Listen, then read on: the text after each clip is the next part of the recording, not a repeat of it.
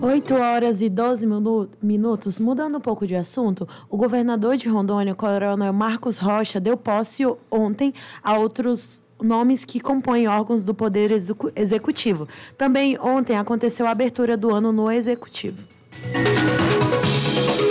A abertura do ano no Poder Executivo aconteceu nas escadarias do prédio Pacás Novos, um dos que compõem o Palácio Rio Madeira, sede do Poder Executivo. O ato contou com a presença dos servidores, do governador e da primeira-dama e do vice-governador, acompanhado da esposa. Após a cerimônia, o governador deu posse a outros nomes que compõem a estrutura do executivo estadual. A posse aconteceu na parte interna do prédio Pacás Novos.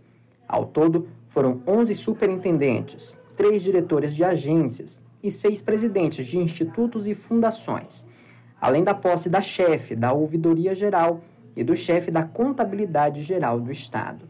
A posse desses nomes deu continuidade às posses que começaram no domingo, 1 de janeiro, quando o governador deu posse aos secretários de Estado. Em entrevista, o governador Coronel Marcos Rocha destacou as poucas mudanças que ocorreram, tanto na nomeação de secretários quanto de superintendentes, diretores e presidentes porque o governo já mostrou que funciona.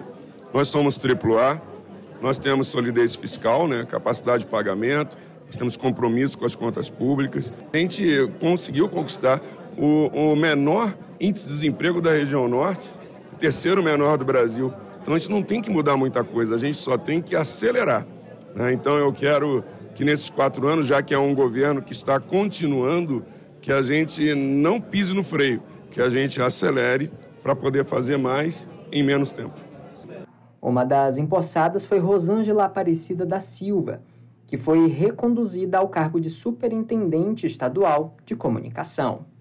É, tem aquele ditado: em time que está ganhando não se mexe.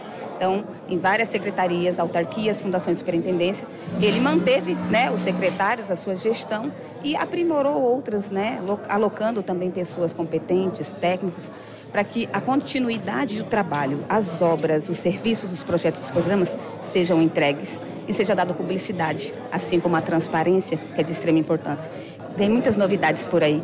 Né, o governador deu aval de vários projetos e programas para que a comunicação possa avançar e chegar nos, nos municípios mais longínquos. Então, vai ter projetos para todas as áreas, inclusive para vocês, né, com concursos, com materiais que a gente possa realmente vocês buscarem com mais qualidade, com mais rapidez. Então, a comunicação do Estado do Rondônia está passando por uma reformulação para que atenda melhor a imprensa e atenda melhor a população. Quem também foi reconduzido foi Gilvan José Pereira Júnior, que é superintendente estadual de turismo. Ele destacou que a partir de agora, o foco será fazer com que Rondônia seja conhecida nacional e internacionalmente. O turismo não tem como é, errar.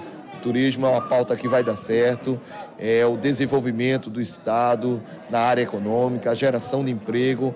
E com a firmeza agora, com o olhar visionário do governador, a gente vai conseguir pautar grandes projetos e fazer com que Rondônia entre na visibilidade estadual, nacional e mundial. Uma das poucas mudanças que ocorreram na nomeação de novos nomes para compor o executivo foi a de Lorival Júnior de Araújo Lopes, que agora comandará a Superintendência Estadual da Juventude, Cultura, Esporte e Lazer.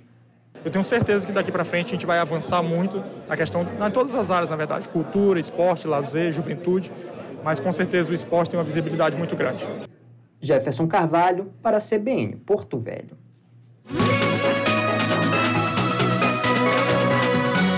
8 horas e 16 minutos. Vamos agora falar de oportunidade.